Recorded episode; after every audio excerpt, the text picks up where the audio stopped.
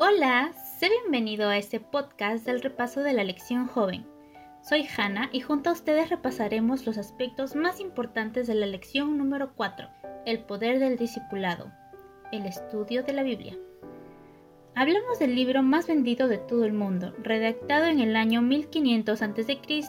y el 100 después de Cristo, por autores diferentes de diferentes culturas, diferentes educaciones, profesiones, personalidades e incluso hablantes de diferentes idiomas. Sin embargo, todos sus escritos concuerdan al estar bajo la rúbrica de Cristo y no se contradicen entre sí. En esta armonía se evidencia que el Espíritu Santo fue el que los inspiró. Hoy en día podemos decir que muchos de nosotros podemos obtener este libro en nuestro propio idioma traducido del original y que con el pasar del tiempo permanece aún en circulación. La evidencia aún indica que la Biblia es un libro con un trasfondo sobrenatural, independiente de cualquier trasfondo personal. Por eso la palabra de Dios desempeña un papel crucial en el discipulado. Desde el punto de vista bíblico, estudiado en Mateo 28, los discípulos están llamados a ganar más discípulos. Sin embargo, como humanos tenemos limitaciones en esta labor y requerimos la ayuda del poder de Dios, ¿no crees? Se habló de tres elementos que estamos estudiando, que conectan los discípulos con el poder de Dios. En la lección pasada aprendimos que la oración es la fuente de poder que Dios pone a nuestro alcance. Hoy repasaremos el segundo elemento, el estudio de la Biblia. Sabemos que la Biblia es la palabra de Dios, y aunque clichés cristianos han querido restarle importancia, la palabra de Dios señala que el Señor tiene la capacidad de crear, transformar cambiar, generar, producir y afectar todo a través de la comunicación. Verifiquemos algunos ejemplos de esto en la misma Biblia. Juan 1, del 1 al 4 dice, En el principio ya existía la palabra, y aquel que es la palabra estaba con Dios. Por medio de él, Dios hizo todas las cosas. Nada de lo que existe fue hecho sin él. En él estaba la vida, y la vida era la luz de la humanidad. Entonces, antes de la creación, en el principio de todo, ya existía la palabra que era Dios, y con hablar fue que se creó todo el universo. En el Salmo 33, versículos 6 y 9, declara que todo se hizo por la palabra del Señor, señalándonos que Dios habló y todo fue hecho. Es decir, este texto comprueba el texto anterior, pues Dios pronunció las palabras y eso significó la creación inmediata de todo lo que existe, mediante una simple palabra hablada. El texto más importante en esta lección que habla sobre la palabra de Dios es Isaías 55. Pausa aquí y dale un repaso al texto bíblico. Bien, notamos que la declaración destaca el poder de Dios a través de su palabra. Primero, Dios nos ruega que dejemos atrás nuestros caminos y pensamientos, suplicando a la humanidad que busque a Dios y regrese a Él. Segundo, enfatiza cómo nuestros caminos y pensamientos son diferentes de sus caminos y pensamientos. Luego, en el versículo 9, se señala que sus caminos y pensamientos no son solo diferentes, sino que también son superiores. En la misma forma que la lluvia cae del cielo a la tierra, los caminos y los pensamientos del Dios del cielo también descienden de lo alto. Esta condescendencia se manifiesta doblemente en la palabra escrita de Dios y a través de la palabra viva de Dios, quien es el Señor Jesucristo. Esta palabra no regresará vacía a Dios, dice el versículo 11, sino que hará aquello que agrada a Dios y prosperará en la intención que Él tuvo al enviarla y enviarlo a Él.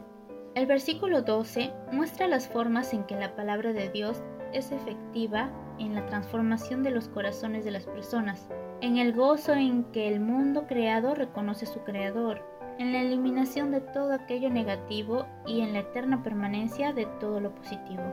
El texto concluye que el poder de Dios está presente en toda palabra, y como discípulos de Jesús debemos experimentar ese poder hoy. Ahora veremos el estudio de la Biblia como punto de contacto entre el discípulo y Dios.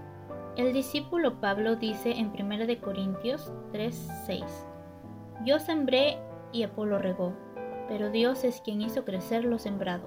En otras palabras, Pablo tenía un papel que desempeñar y otra persona llamada Apolos tenía otra función que desempeñar. Pero fue Dios quien les concedió poder a los dos y es el responsable de los frutos al final de todo. Denominaciones religiosas reconocen el abismo que existe entre los seres humanos y Dios. Cada denominación propone un punto de contacto. Para algunas son las obras humanas y rituales, para otras son objetos y obras de gran significado. Algunos consideran que el punto de contacto es el agua o el pan y el vino. Algunos se encuentran con Dios mediante sueños, otros a través de la música y otros a través de objetos tangibles. Sin embargo, Hebreos capítulo 4, versículo 12 afirma, porque la palabra de Dios tiene vida y poder, es más cortante que cualquier espada de dos filos, y penetra hasta lo más profundo del alma y del espíritu, hasta lo más íntimo de la persona, y somete a juicio los pensamientos y las intenciones del corazón. En el texto vemos que, a diferencia de otros libros, la Biblia no es solo información, sino que es la fuente de vida y poder espiritual del discípulo. Entonces el verdadero punto de contacto entre el hombre y Dios ocurre cuando el corazón escucha la voz de Dios que le habla a través de su palabra y obedece con toda voluntad. Y este contacto se logra cuando los discípulos experimentan la conversión por medio de la palabra. El proceso del discipulado debe estar del todo pegado a la palabra de Dios. Hay diferentes tipos de estudios bíblicos durante dicho proceso. Primero tenemos aquellos a los que el individuo descubre la verdad a través de su propia búsqueda.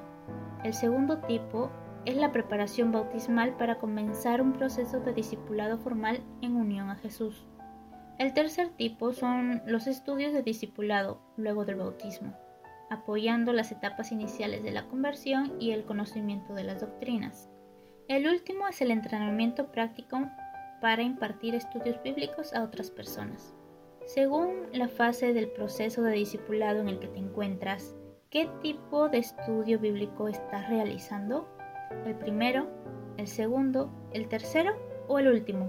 Si bien los cuatro tipos de estudios bíblicos impartidos a los nuevos discípulos son del todo vitales, el punto de contacto más importante es dedicar tiempo al estudio de la Biblia a solas, para así conectarse con Dios.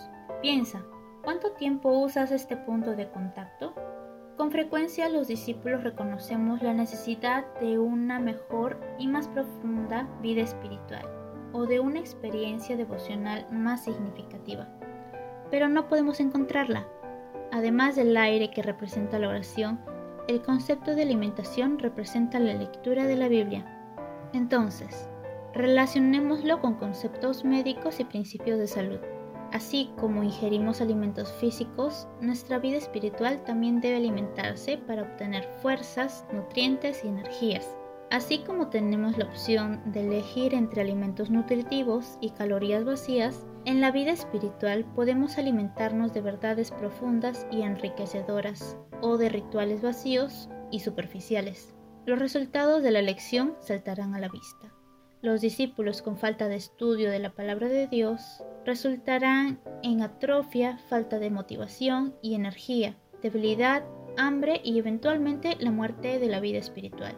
Mientras que los discípulos que se alimentan de la palabra de Dios disfrutarán de energía positiva, y de un gozoso entusiasmo.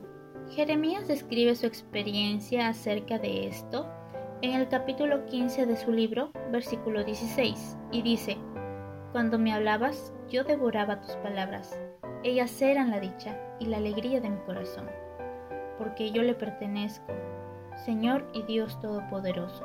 Jeremías pone en manifiesto que la Biblia asume un papel existencial que impacta el propósito, la identidad el llamado y la actitud ante toda la vida. Debe leerse tantas veces como sea necesaria para sustento espiritual, y en ese estudio encontrarás a Cristo en toda la Biblia. El poder de Cristo, el Salvador crucificado para vida eterna, debe ser presentado al pueblo. Debemos demostrarle que el Antiguo Testamento como el Nuevo Testamento son el Evangelio. El Nuevo Testamento no presenta una religión nueva, el Antiguo Testamento no presenta una religión que haya de ser superada por el Nuevo. El Nuevo Testamento es tan solo el progreso y el desarrollo del Antiguo. ¿Te has hecho la pregunta ¿Cuál es la causa de la escasez que hay en la iglesia? Pues la respuesta a esta pregunta podemos encontrarla en los escritos de Elena de White. Testimonio para la Iglesia, tomo 6, página 393, que dice que es porque permitimos que nuestras mentes sean apartadas de la palabra. Si la palabra de Dios fuese ingerida como alimento del alma, no habría necesidad de los muchos repetidos testimonios que se dan y las declaraciones de las escrituras serían recibidas y obedecidas. Recuerda, sus principios vitales son como hojas de árbol de vida para la sanidad de las naciones. Bien amigos, con lo estudiado hasta ahora podemos concluir que, sin aire, la muerte espiritual por asfixia es inmediata, y sin alimentación, la muerte espiritual por inanición será gradual. No permitas que en tus hábitos pierdas estos dos elementos importantes para conectarte con el poder de Dios. Comparte este material con tus amigos o tu grupo de acción y mediten juntos en ¿Qué pueden hacer con lo aprendido? ¿Cómo puede un estudio de la Biblia ayudarnos a superar la atrofia espiritual y la falta de motivación, el hambre espiritual e incluso la muerte espiritual?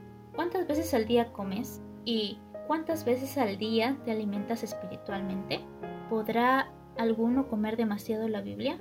¿Cómo puedes integrar el estudio de las escrituras a tus actividades diarias?